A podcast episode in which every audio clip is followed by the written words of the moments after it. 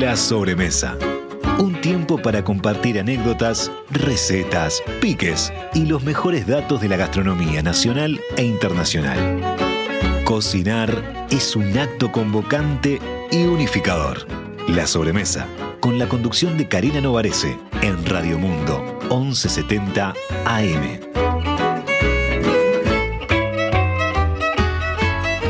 Presenta la sobremesa Productos Gourmet de Alimentos de Ambrosi. Más de 50 años en la mesa de los uruguayos.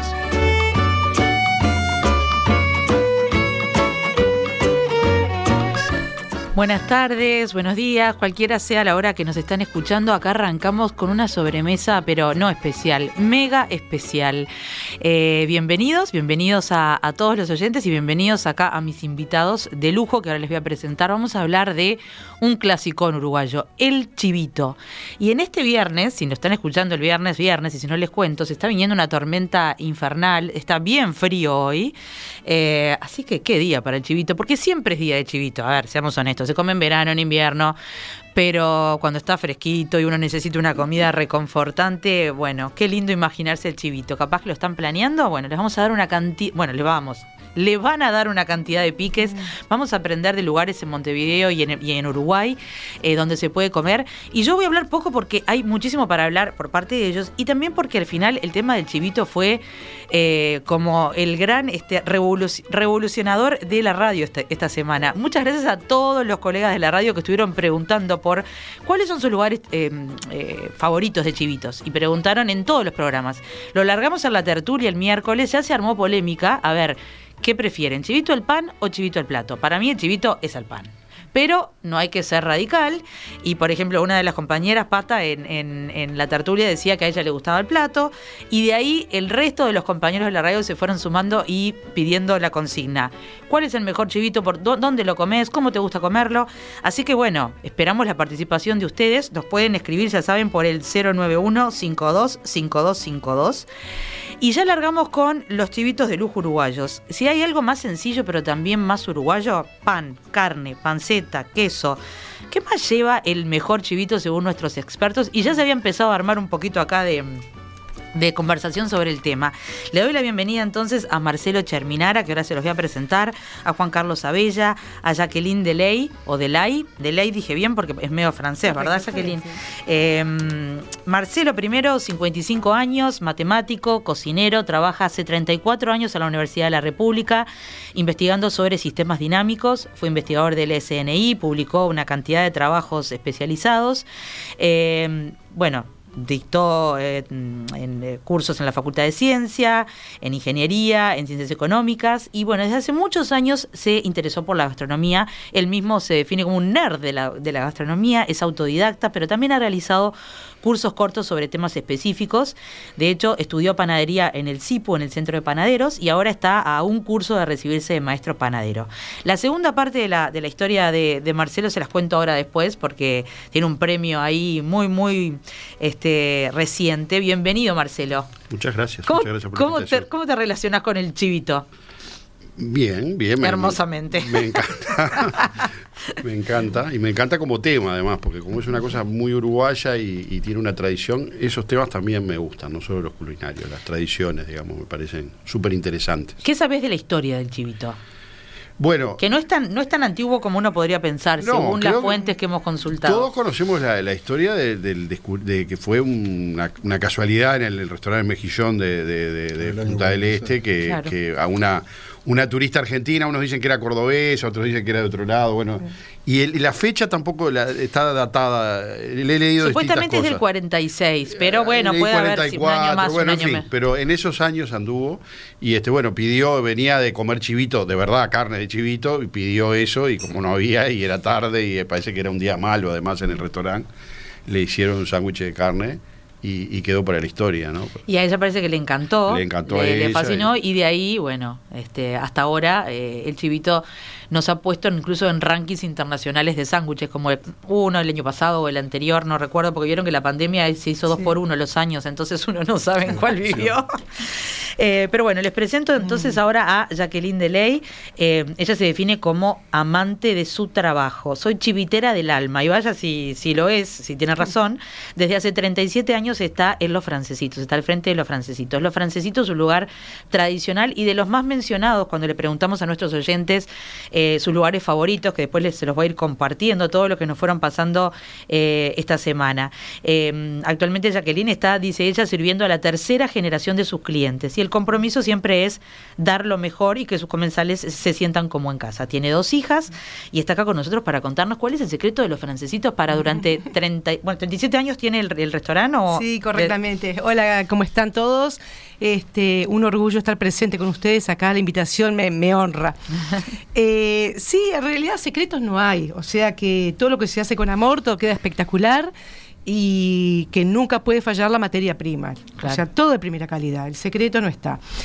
Sí, como tips podríamos decir que los clientes míos ya saben perfectamente que cuando llegan tienen que esperar, porque no hay nada marcado, no hay un churrasco que esté sobre la plancha, no hay un queso fundido, una panceta semidorada, no hay nada. Todo se pone en el momento. Contanos qué, qué, hay en el, en el. Porque vieron que cada chivito, y ahora también nos va a contar Juan Carlos el suyo, que, que es muy paradigmático también.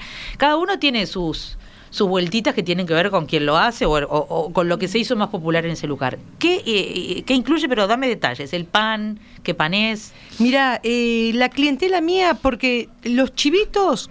Yo creo que todos los chivitos son deliciosos en cualquier lado, ¿no? O sea que simplemente que son diferentes.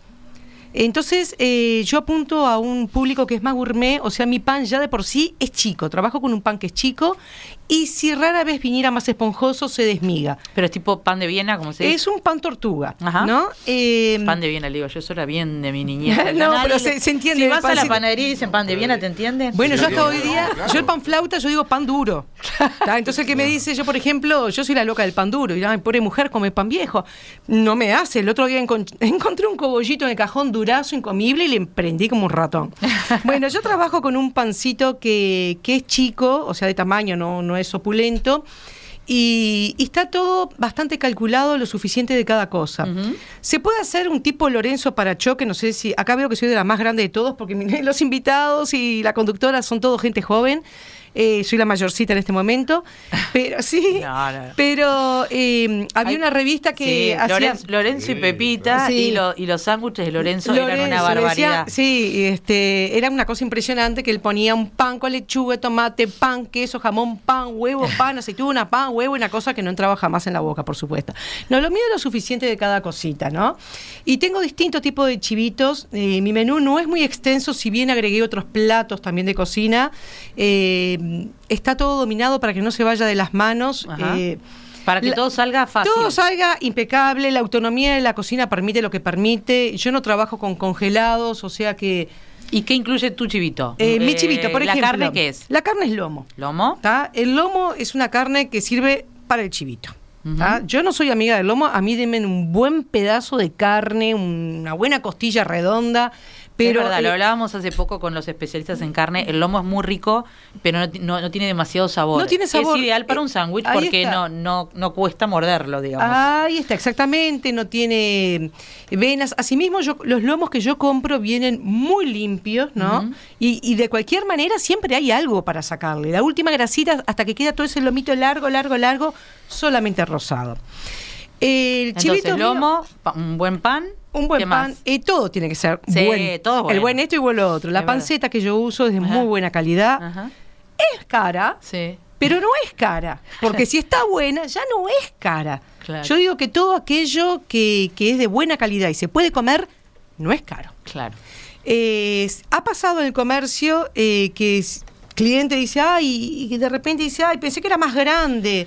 Entonces digo, ¿usted coma el octavo? No, no, lo que pasa es que esto pasa a ser caro. Le digo, dígame, para usted, ¿cuál es la comida más cara? Uy, empiezan a nombrar cosas exóticas, carnes raras o de repente caviar y todo. No, la más cara es aquella que usted pagó y no la terminó. Tenés razón. Entonces, eh, aquella persona que se come algo y está buenísimo, es la mejor plata gastada, o sea que lo disfrutó, lo saboreó y tengo una clientela grande, gente como yo, que van al cine. No es grande, Jacqueline, miren que se está tirando unos años encima. No, no, tengo una banda, en este momento soy la más grande de todos los presentes. Entonces tengo clientes que vienen, comen su chivito, no voy a empezar a dar nombres de todo, gente muy conocida, comen un chivito, vienen varios matrimonios grandes, comen chivito, se van al cine, se van a Portones, porque estamos cerca de Portones, después de la película vienen y se mandan el segundo sin ningún apuro. Bueno, dos por uno. Claro, entonces... Bueno, este, ahora después nos vas a contar un poquito más sobre tus chivitos y cómo fue evolucionando también, capaz que... Lo, Impecable. Lo, que vos fuiste experimentando, que está interesante. Pero quiero darle la bienvenida a Juan Carlos Abella. Juan Carlos es director de Rodelú, un bar original. ¿Rodelú? ¿Está bien con él? Rodelú. Porque como República Oriental del Uruguay. Muy bien. Em, no, por el, por el, acentuado, por el acentuado, digo yo. El acentuado, eh, es un bar que originalmente estaba y está en el Parque Rodó, pero que ahora tiene franquicias en Montevideo y el interior. Existe desde hace más de 105 años eh, el negocio, es impresionante, y la familia de, em, de, de Juan Carlos está hace 50, 50, y, más, de 50. más, de 50. años este, allí este, organizando todo, mantiene el mostrador que daba antes directamente a la calle. El eslogan es Somos más que pizza, y con mucha razón, porque ahora estamos para hablar particularmente de, chivitos. Mantienen el servicio del auto.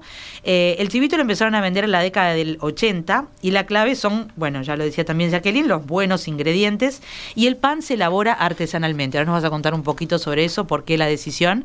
Eh, Juan Carlos tiene 44 años, desde los 15 trabaja en gastronomía en Rodelú, es hijo de inmigrantes españoles eh, y bueno, tiene tres eh, hijas de 18, 15 y 9 años.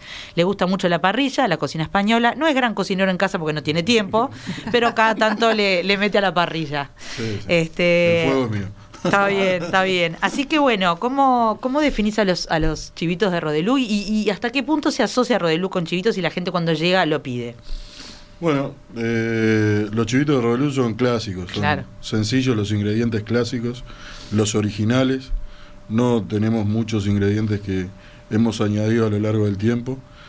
Y la clave, como decía también Jacqueline, es utilizar buenos ingredientes. Nuestro pan lo que tiene son 5 o 6 ingredientes básicos, que es distinto que si uno compra el pan elaborado, que tiene más de 20. Entre aditivos, prácticamente se hace todos los días. Claro. Si no se, se elimina. ¿Cuántos hacen?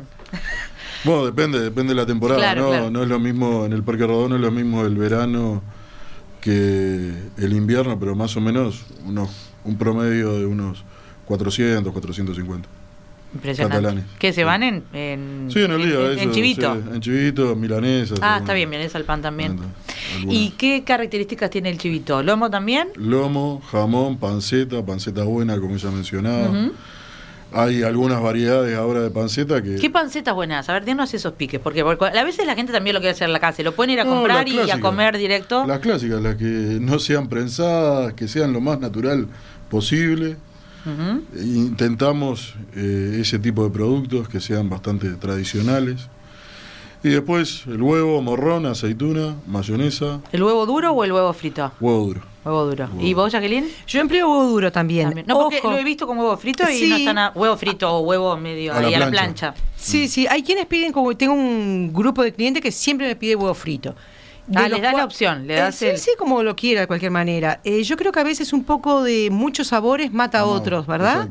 Este, y ahora que estamos hablando, que te escuchaba a ti, que te decía los que llevan el chivito, los míos más o menos, los, ingredientes son parecidos, pero a veces el chivito, el más sencillo, yo tengo uno que es muy sencillo, el chivito común, lleva lechuga, tomate, el bife de lomo, cebollita y morrón cortado muy chiquitito y mayonesa. El básico, básico. Es bien básico, pero por no tener ciertos productos no le quita categoría, es delicioso. Lo que pasa que del sencillo común te mandas dos. Porque hay gente que piensa, no, este porque tiene todo. Pero, eh, pero tampoco el todo, no te creas que el todo es multitud. Es lo suficiente de cada cosa, ¿viste? No, y aparte, los sabores, si no, muchas veces matás un sabor con otro. estábamos hablando, estábamos hablando de eso con Marcelo cuando, antes de, salir al aire, por, porque bueno, algunos chivitos tienen picles, tienen morrones, tienen aceituna. ¿El tuyo, el que te gusta a vos hacer o comer, qué tiene? No, no, no me gusta. Con, con, picle, por ejemplo, no me gusta. Yo estoy soy partidario del canadiense clásico. Me gusta que tenga panceta, me gusta eso. Yo me sumo contigo, a mí me gusta mucho la panceta. El sabor ahumado de la panceta, entonces voy por, voy por ese lado.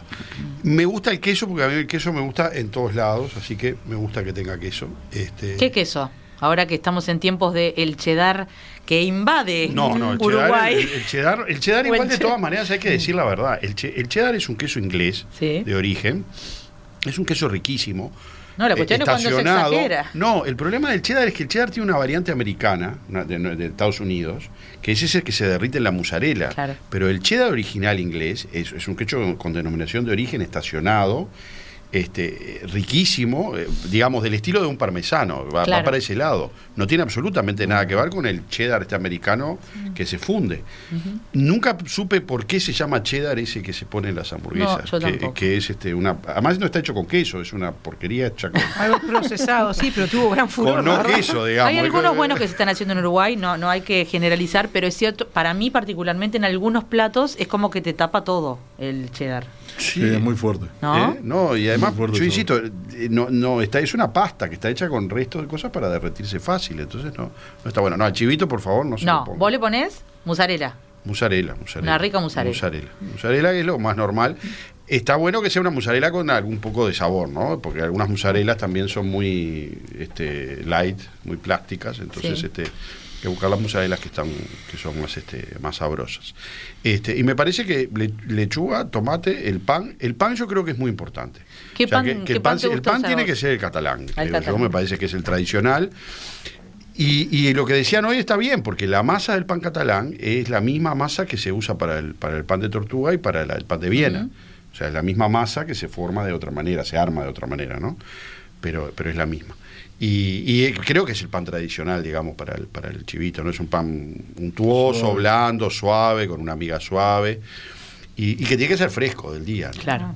Eh, eh, me preguntaba que no hemos hablado, ¿qué salsas se le ponía tradicionalmente? Porque antes era mayonesa, ¿qué se le pone tradicionalmente al, chivito? Ahora en tiempo, porque, a ver, todo evolucionado y yo creo que la cultura de la hamburguesa también este, ha, capaz que incidido un poco a la hora de ponerles más salsa, pero originalmente era mayonesa, ¿no? Antes eh, la receta original dice que llevaba manteca, pero... Ah, mira, no sabía eso. El pan tenía manteca, no sé si ustedes le ponen. No, no, no, le ponemos, no. Pero... Así que una buena mayonesa. ¿Y la mayonesa casera? No, no. Bueno, no la permiten hacer. No, bueno, justamente. Ah, no se puede. Nosotros hacíamos, yo elaboraba todo en casa. Pero después que pasó la historia de esta gente con la salmonela, se acabó todo, ¿no? ¿no? Y te da una tranquilidad tremenda. Trabajo con una buena mayonesa que son buenas las mayonesas. Este, pero como, ahora que estabas mencionando, Karina, de las salsas y las mayonesas, vos sabés que cuando yo me inicié eh, teníamos mucho tipo de salsas y cremas que se ah. aprendían en casa por mi abuela, pero, pero eran europeas, ¿no? Pero ¿sabes qué? ¿Al estilo de? Eh, mi abuela era belga y la familia de mi papá son franceses. Y después cuando los clientes le preguntaban qué es esto y esto de salsa de morrón al ajo, esta salsa con esto, te lo, le explicabas todo. Y decían, no, deme de esta salsa. Se quedaban con la común, con mayonesa, con aceitunas porque incluso tenía tártara, la verdadera tártara, que la tártara que, alguien que dice, ay, deme esta que es tártara, digo, no es tártara, es mayonesa con aceituna, lleva perejil, lleva otras cositas más y también alcaparras. Ajá. Entonces, este, en definitiva, nos quedamos con lo que los clientes me piden. Ajá. Me manejo con la mayonesa común, mayonesa con aceitunas, mayonesa al ajo, aquí me dicen a la yoli, es simplemente ajo. Me tomo el trabajo de sacar la hebrita del ajo, la partecita verde, que es la que puede quedar más pesada, dar así eso, repartir, y lo picamos, pero recontra chiquitito. Ni siquiera lo rayo. Lo dejo, pero bien chiquitititito, y si no, la tradicional salsa golf. También que la preparo, pero la preparo con la mayonesa, obviamente industrializada también, ¿viste? No, les preguntaba porque yo eh, por primera vez empecé a, en mi casa también materna se hacía eh, la mayonesa casera, como mm. la mayoría de las casas mm. antes, y empecé a, intentarlo de vuelta, no es para todos los días, y también el alioli casero, y la verdad que está muy bueno, pero bueno, eso para eh, lo dejamos para los que hagan en, sus casas, el resto... Y la mayonesa de antes era, che, contenedor, ahora tenemos, tenemos bastante más ayuda, tenemos más ayuda. A ver, acá justamente estaba mirando los mensajes, gracias, ya saben que nos pueden mandar cuáles son sus, sus, chivitos favoritos. Los francesitos son perfectos, no falta ni sobra nada, dice una fan tuya, Ana. Este, Ana, muchísimas gracias, muchas gracias, Ana. Eh, y acá, eh, hola, buenas tardes. El verdadero pan catalán no es de la misma masa que la tortuga, me dice. Eso sería más un pan de Viena. Igual sé que es difícil encontrar el verdadero catalán en panaderías, dice Ariel. Vieron que hay mucha polémica en la cocina, porque no es que esté todo escrito ni todo, este, ni todo definido, pero bueno, estamos para todos los gustos. Pero les quería contar que en la semana, cuando estuvimos preguntando desde los diferentes programas eh, dónde comían los mejores chivitos, aparecieron varios. por supuesto, nuestros dos invitados, que por algo están acá, este, los francesitos y, y, Rodelú. En el interior, bar, americano de Nueva Helvecia, que doy fe, yo pasé hace poquito. Se come muy rico y la verdad que si van para Colonia o si se quedan para Nueva Helvecia o si van para cualquier lado, paren planeen para parar. Es un buen producto. Y, la verdad que también está muy bueno comer al lado de la carretera, que a veces uno pierde ese, mm, ese esa, esa tradición que antes se hacía porque los viajes eran más largos, ¿no? Y los autos iban más lentos. Aparece mucho el bar Arocena también, que es un bar que tradicional. Eh, el Tincal, que, lo, invitamos y justo no podían venir, pero ya vendrán para en otro momento. Marcelo me había dicho su, su bar, ¿verdad? Que yo no he ido, tengo que conocer. No, es un lugar maravilloso que está en la esquina de, Jackson y Maldonado. Ah, una cocina casera, fantástica. Es una señora que eh, cocina increíble, cocina casera. y después la gente que nos escribió. ¿Eh? Muy buena La pascualina maravillosa y la torta de espinaca con queso, que no es una pascualina, es una torta con un soufflé arriba es increíble, o sea. Tremendo pique. y después mucha gente más joven me, mencionó Futuros, que, es, antes era Futuro Refuerzos, creo, ahora parece que se llama Futuros, que también está haciendo su chivito, digo, para que tengan diferentes opciones. Así que cuéntenos ustedes por el 091-525252 dónde están comiendo chivitos. Si lo hacen en su casa, también tienen los piques, que viene bien. Vamos a, a un corte y volvemos enseguida con esta mesa de lujo, el chivito uruguayo. Cuando los ingredientes están buenos, comer rico es una papa. Pulpa de tomate gourmet, del envase directo a tu plato. Elegí alimentos de Ambrosi, productos uruguayos. Esta es Radio Mundo, 1170 AM. ¡Viva la radio! Comunicate con la sobremesa 091-525252 o a través de las redes de Radio Mundo.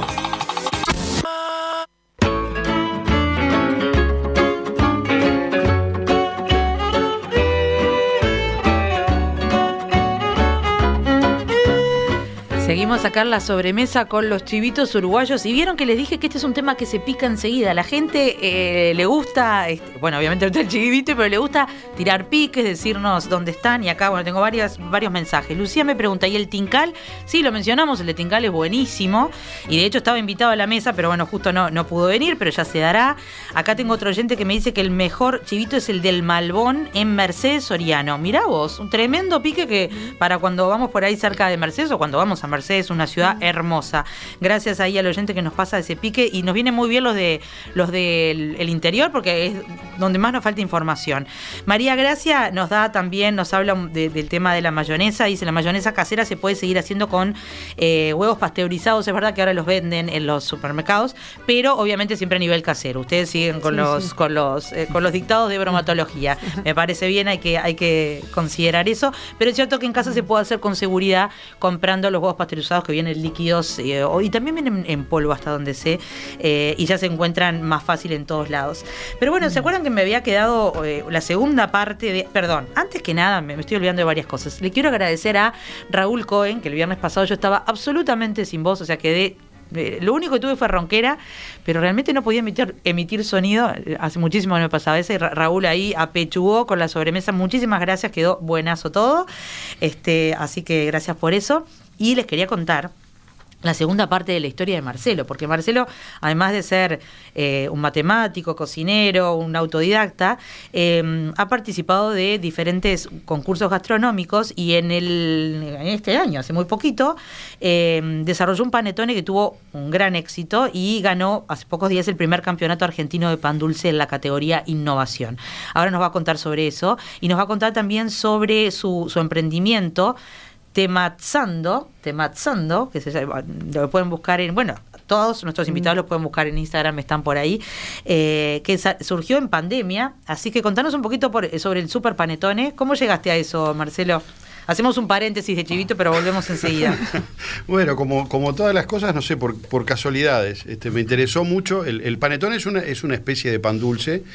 Se podría decir que es el pan dulce más tradicional, porque es la, receta original italiana, digamos, del norte de Italia, este, de, la zona de Milán, digamos.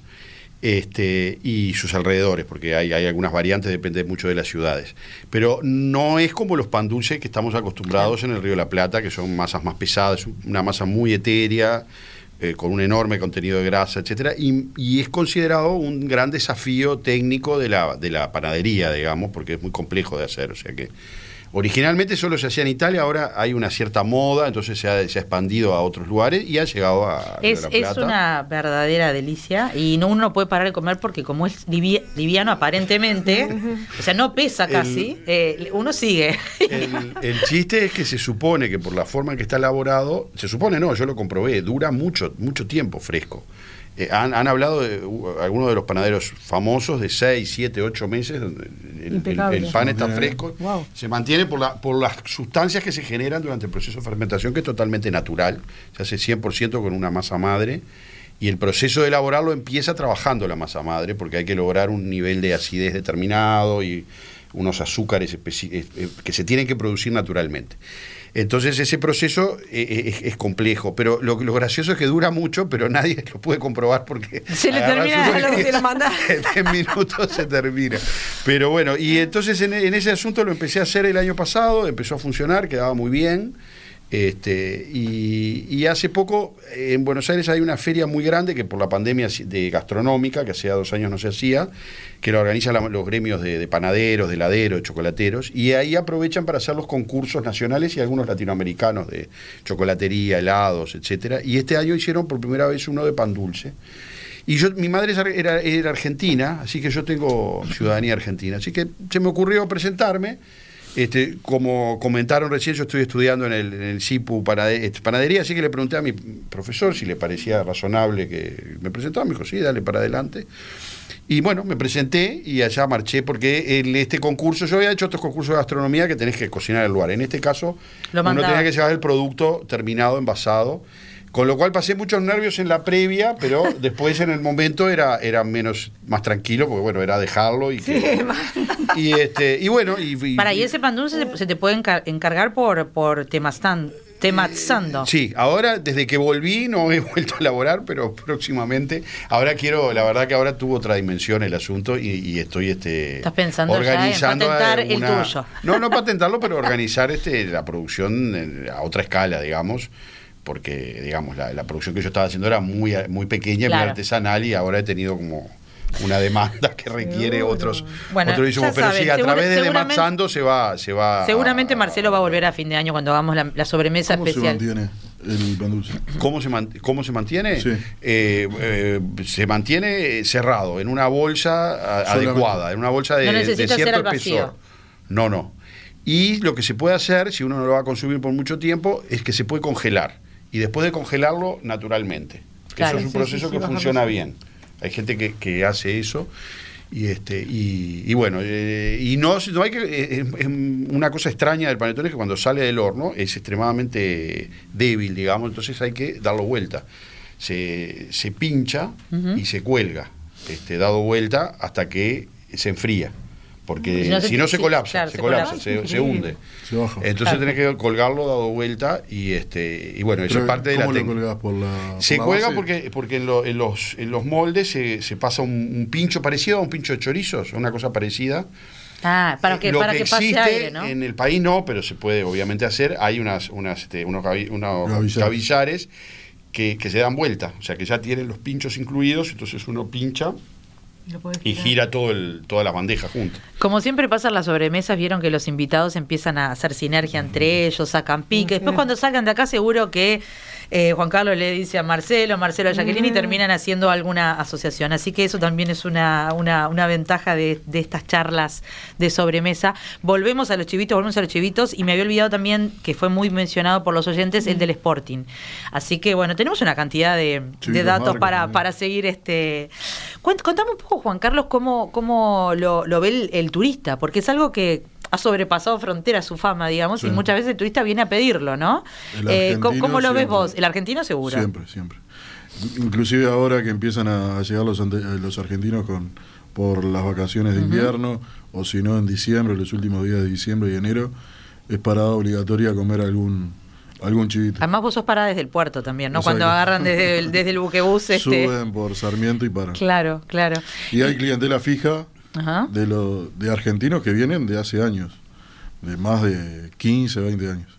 Barra de amigos que se van a Punta del Este y antes paran y siguen después de la... Sí, el argentino hay que reconocer que es un gran defensor de, del chivito, a veces incluso más que, el uruguayo que lo da por sentado, ¿no? este, eh, ¿Y cómo, alguna vez pensaste a, tu chivito, el chivito el, del Rodelú eh, sufrió cambios con el tiempo o más o menos se ha mantenido así? ¿A vos quién te lo enseñó?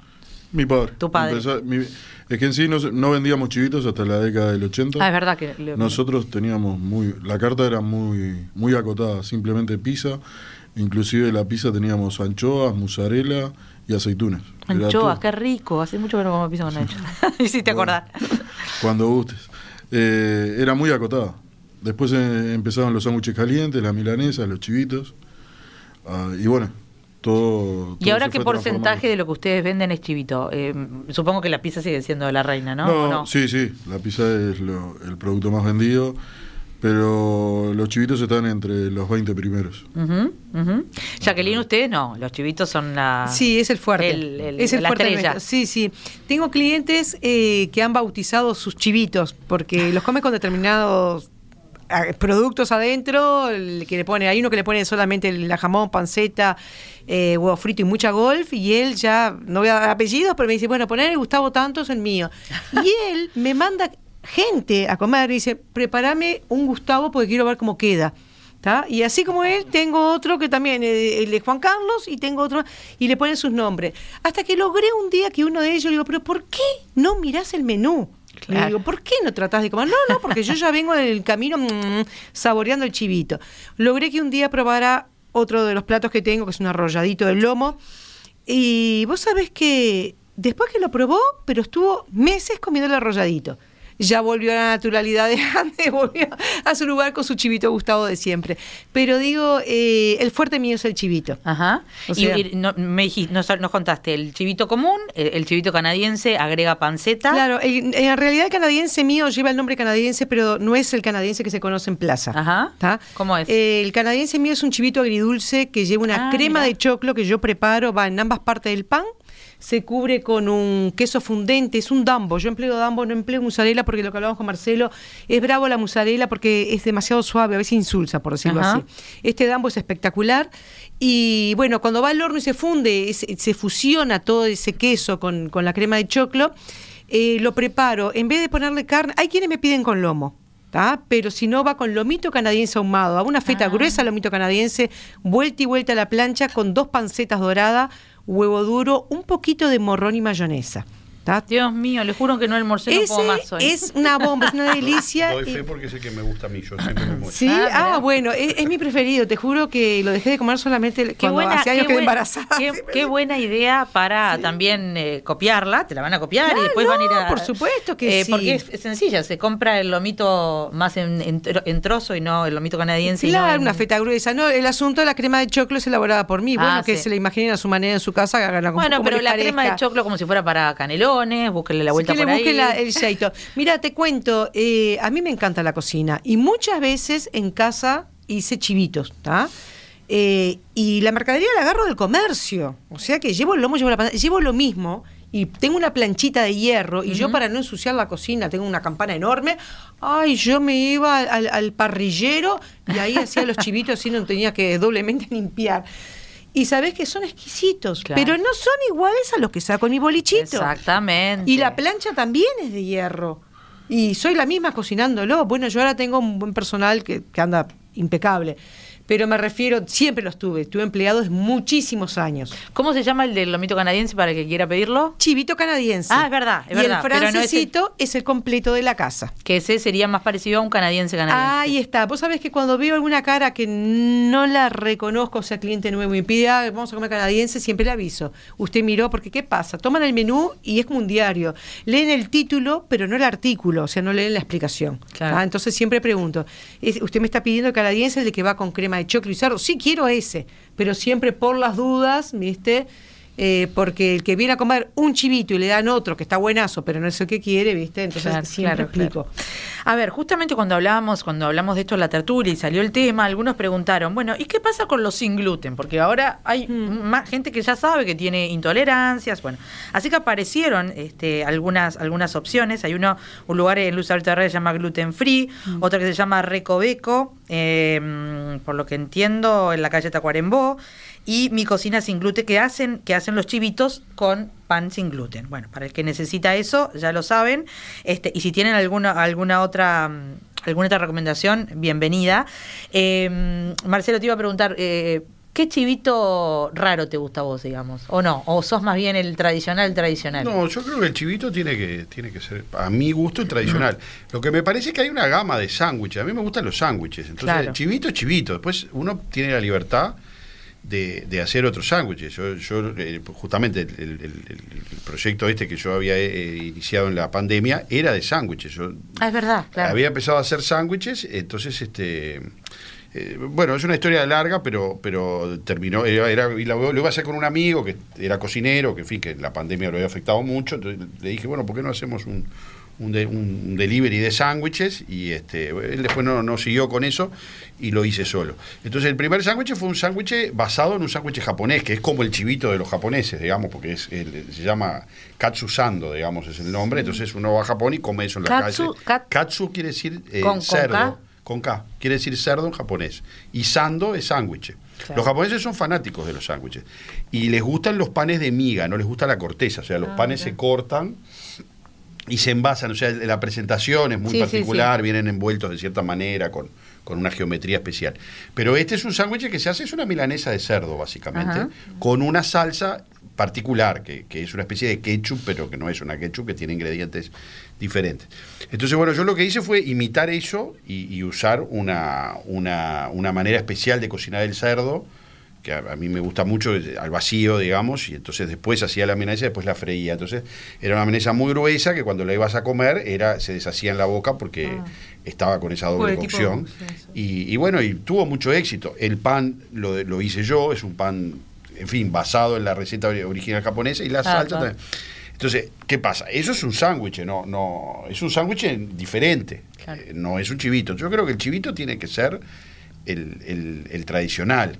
Nosotros una vez con, un amigo cocinero muy, muy querido, con el que hemos hecho muchas cosas, este, Adrián Orio, hicimos una, una, una cena, una cena de pasos en, en Sucresalé, que es un restaurante de, la Alianza Francesa, y la idea era hacer comida tradicional uruguaya en dos versiones, la tradicional de la abuelita y una moderna, con técnicas modernas. Eh, un juego, digamos, ¿no? Un juego, un juego de, buscar a ver si la gente reconocía esas comidas. Y uno de los platos, que fue justamente un plato de Adrián, fue el chivito. Entonces él hizo, él desarrolló un chivito con una té moderno, digamos. Entonces este, usó los ingredientes tradicionales, pero los elaboró de otra manera. Por ejemplo, el pan aparecía en una forma de espuma. Ah, una espuma, digamos. Metió molecular en el medio. Bueno, hay algo molecular. Y bueno, y lo hicimos con varias cosas, con capelete de la Caruso, con otras cosas, pero digamos, requiere el registro de la receta original, a mi, a mi entender, y de los ingredientes originales para ganarse el nombre y, afectar, digamos, la, la memoria de la gente en el mismo sentido que la original. O sea, comer algo que no es eh, el chivito original, pero decir, esto es chivito. Eso es lo que, uno espera que, se encuentre, ¿no? Juan Carlos, ¿cómo, ¿cómo se llevan ustedes y el chivito? Porque no es fácil el delivery de sándwiches, me parece a mí, ¿no? Este, Para que llegue lo mejor posible o lo más parecido posible que si lo comieras. Yo igualmente le reconozco que prefiero comerlos en los locales. Porque me parece. Que toda la comida es mucho mejor. Eso sin duda, pero en el chivito se nota más, me parece. Porque a veces se, moja el pan o no sé qué. ¿Cómo lo ven ustedes? Se moja todos los jugos de la carne pasan al pan, es inevitable. Claro. Pero, pero, pero ustedes trabajan con delivery, no sé, los franceses. ¿Ustedes trabajan? Mira, no tengo delivery. Eh, trabajé con una empresa muy conocida por todos y bueno, tuve grandes inconvenientes este, por demoras, atrasos. y muchas cosas que pasaban al correr y bueno, está, no tengo delivery. Entonces inmediatamente me puse en campaña y hablé con, con cuatro empresas que tengo todos los datos. Para empezar a... Claro, y todas tienen la persona ideal. Ay, no, porque trabajó, tengo un delivery para ahí que trabajó en la zona, que conoce todo. Ay, no, que yo. Todo es bárbaro. Digo, bueno, perfecto, arreglo todos los costos, todo, todo perfecto. Dice, arranca la semana que viene. Por favor, antes que arranque el chico, pase por acá, trágame la documentación en forma que está apuntado, planilla, de accidente de la moto. Sí, sí. Y ahí, ahí aparece. Entonces es todo un tema. Y bueno, todas esas cosas. Juan Carlos, nosotros tenemos un packing especial, ah, es una caja. También lo, lo embalamos aparte para tratar de mantener la temperatura, porque hay veces nosotros estamos en el, nuestro local del Parque Rodó, también en Depósitos, están en una zona que es, eh, es una punta de nuestra ciudad y tenemos que salir a rayos, ¿no? Y ahí, y, ahí se los agarra el viento encima. un día como hoy, eh, a veces llega. Así que lo, lo, lo, han hecho todo lo posible como para que en el delivery eh, se mantenga. A, mí en el, en el proyecto este de los sándwiches me parecía interesante que, había que, yo los, armaba de modo que tuvieran que regenerarse. O sea, no, no mandaba las salsas con la carne y con el pan, mandaba el pan con la carne y con las salsas aparte. Claro. Y había una pequeña instrucción mínima para que uno lo pudiera regenerar en la casa. Y era la manera de lograr que no pasara eso con el pan. Claro, un público capaz que, más gourmet o más... Y pandemia. Claro, en la pandemia había más paciencia. Incluso era un juego, era un juego. Eh, eh, mandarle una instrucción, la un, gente Un restaurante masivo como el como los de ustedes, si le mandas para armar el chivito te mata, porque básicamente lo tiene hoy en día. Vamos a ir un cortecito y acuérdense, seguimos recibiendo sugerencias de los mejores chivitos. Me quedé con, con esa de Mercedes, que la verdad que no conocía, el Malbón en Mercedes, así que atentos los todos los que anden por Mercedes, que es un muy buen dato.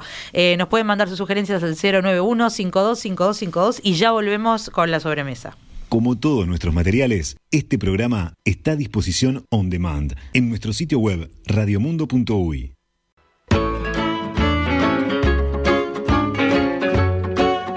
La sobremesa. Conducción Karina Novarese. Producción ejecutiva Alexandra Morgan. Operador de radio Oscar Romero. Operador de video Felipe Penadez. Locución Bruno Carballo. La sobremesa es una realización de Perspectiva Producciones. Seguimos, seguimos, acá están de, charlas nuestros invitados porque tiene una cantidad de piques que se están compartiendo y bueno, y yo también anoto, anoto, porque la verdad que vale la pena. Eh, y bueno, si, si, recién te prendiste, estamos hablando del tradicional chivito uruguayo. Eh, Marcelo al principio hablaba de la historia que es un poquito polémica, porque bueno, no es que esté en un libro de historia ni que haya sido investigada. Yo estuve leyendo una nota que, les recomiendo que está en La Nación. Este, si ustedes googlean em, el chivito uruguayo, la historia del momento. Eh, eh, del lugar y el creador de este sándwich. Ahí la versión de La Nación, por lo menos, es una de las que daba Marcelo, em, que fue creado en el 46 en el bar El Mejillón de Punta del Este, y que todo esto lo cuenta Graciela Carbonaro, que ahora, que en ese momento, en el momento de la nota, tenía 70 años, y era, y es hija de su creador, don Antonio. En el, en el barrio lo conocían como chiquito, porque era de baja, de baja estatura. Y mm, bueno, esta, esta receta mm, pasó por, por, casualidad, parecería que una turista argentina de la provincia de Córdoba entró al restaurante en un horario en que la cocina estaba cerrada, como decía Marcelo, se acercó a la barra a pedir un, sándwich ligero con carne de chivo. Parecería que en chivo, chivo, ¿no? en, Córdoba se come carne de chivo. Como no tenía ni para salir del apuro, el padre de, Graciela, eh, el chiquito, agarró una roseta de pan francés, lo tostó, la enmantecó y le puso un churrasquito de lomo jugoso y una feta de jamón que venía en lata en ese momento. Eso es lo, lo que cuenta su hija. Por supuesto puede haber tantas versiones como personas lo experimentaron, pero lo cierto es que ahora llegó hasta nosotros el chivito, el chivito este, uruguayo que, que es muy pedido por, por uruguayos y por extranjeros. Eh, Juan Carlos recién nos hablaba de los argentinos, pero yo he visto últimamente muchos estadounidenses e incluso europeos que ya vienen con todo esto de, la cultura de compartir, del TripAdvisor, de otras cosas que vienen a pedir chivito también como algo característico. Y para cerrar me quería meter en, esa polémica que se armó entre nosotros en la tertulia, plato o pan, ¿no? Porque hemos hablado del chivito al pan. No sé si el chivito al plato, ¿ustedes lo, lo, hacen? Sí.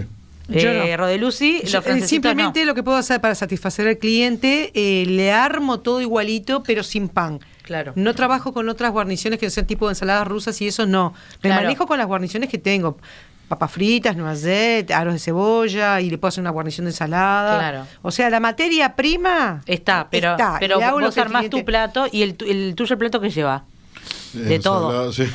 De todo.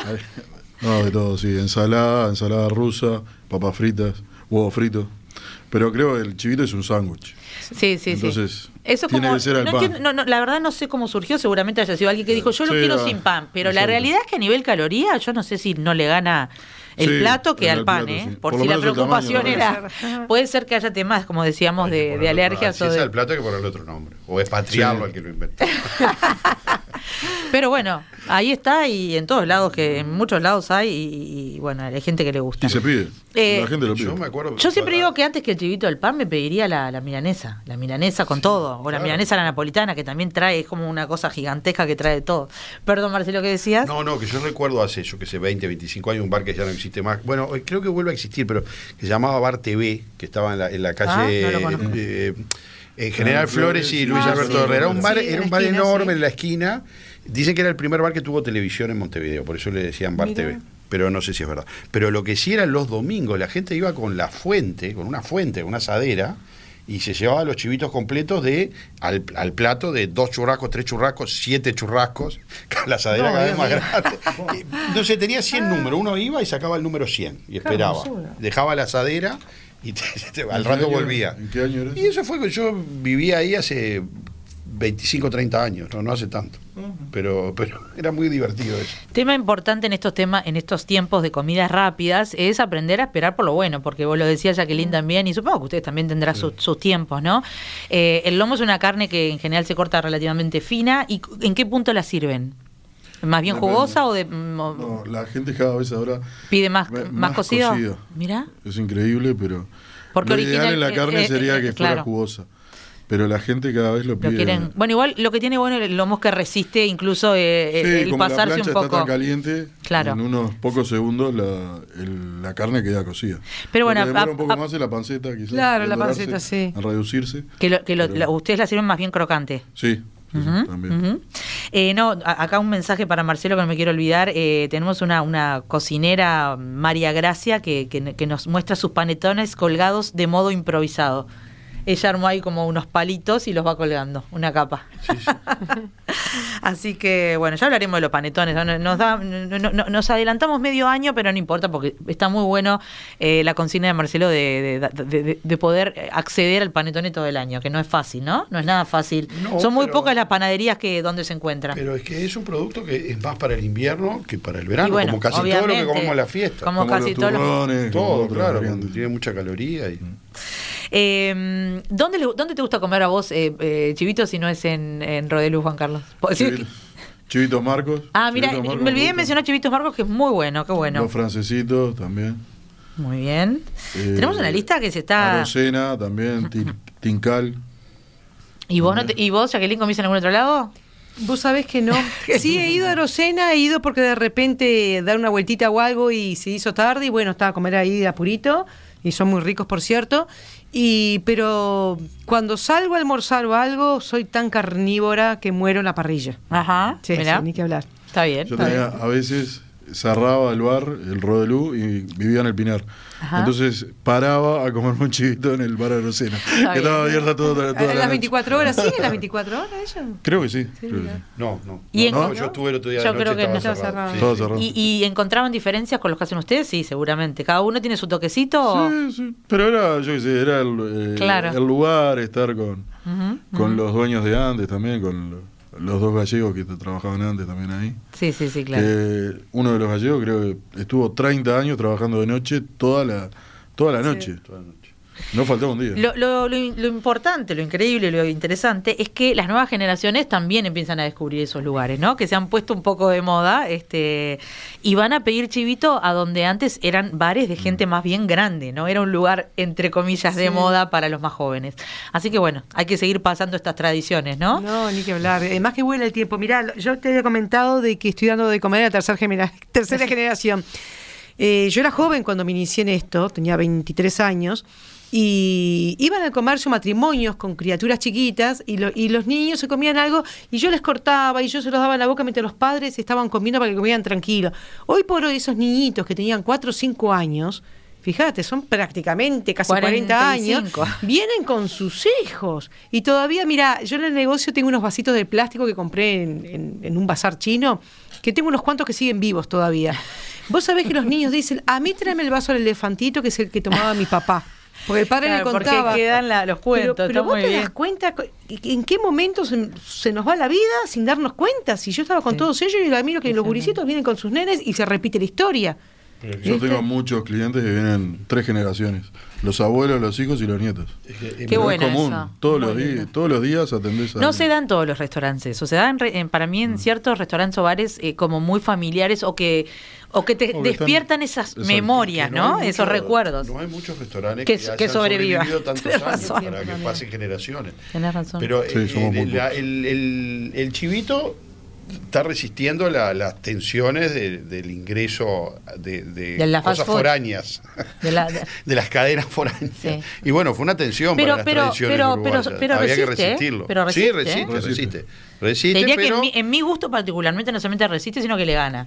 Yo creo que le gana. Hay que ver, hay que ver después en los más jóvenes cómo, cómo se posiciona, ¿no? Es que, es que la, apuesta de muchas de las cadenas era a los niños, digamos, ¿no? De ganar, de ganar la, la, por los niños, ¿no? Lo importante ahí es cómo heredar el conocimiento, ¿no? Vos, Jacqueline, le enseñás a la gente que trabaja contigo, vos supongo que también, Juan Carlos, ¿cómo, cómo hacen, eh, cómo, cómo pasan ese conocimiento? No, no, y mirá, eh, yo ahora estoy en el salón, pero perfectamente si la chica justo tuvo que ir al depósito algo y me pongo en la cocina y soy yo la que sigo con todo adelante. Cuando entra alguien nuevo, sos vos la, la, que entrena. Ah, sí, sí, sí, yo no salgo de al lado hasta que realmente me quedo tranquila de que es todo, pero no pasa solo por la elaboración, sino la preparación. ¿Viste? La desinfección, la lechuga, tomate, todas esas cosas, ¿viste? Soy estricta.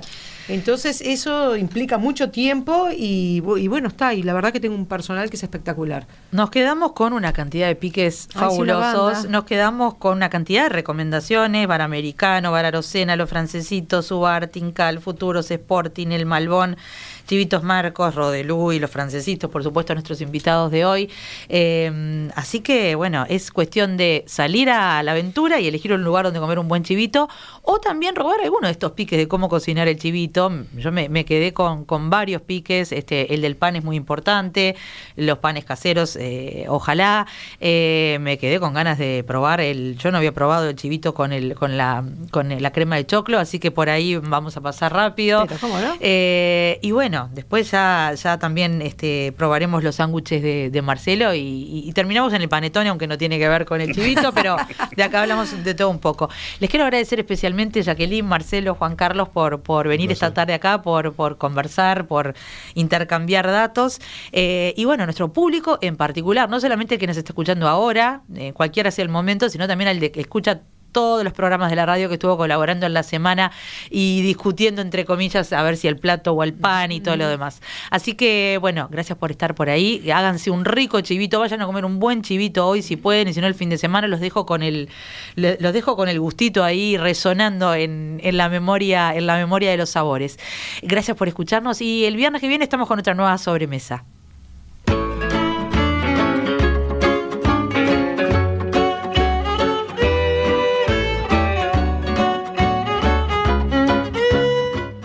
Sobremesa. Repite, viernes a las 21 horas y domingos a las 14 en Radio Mundo 1170 AM.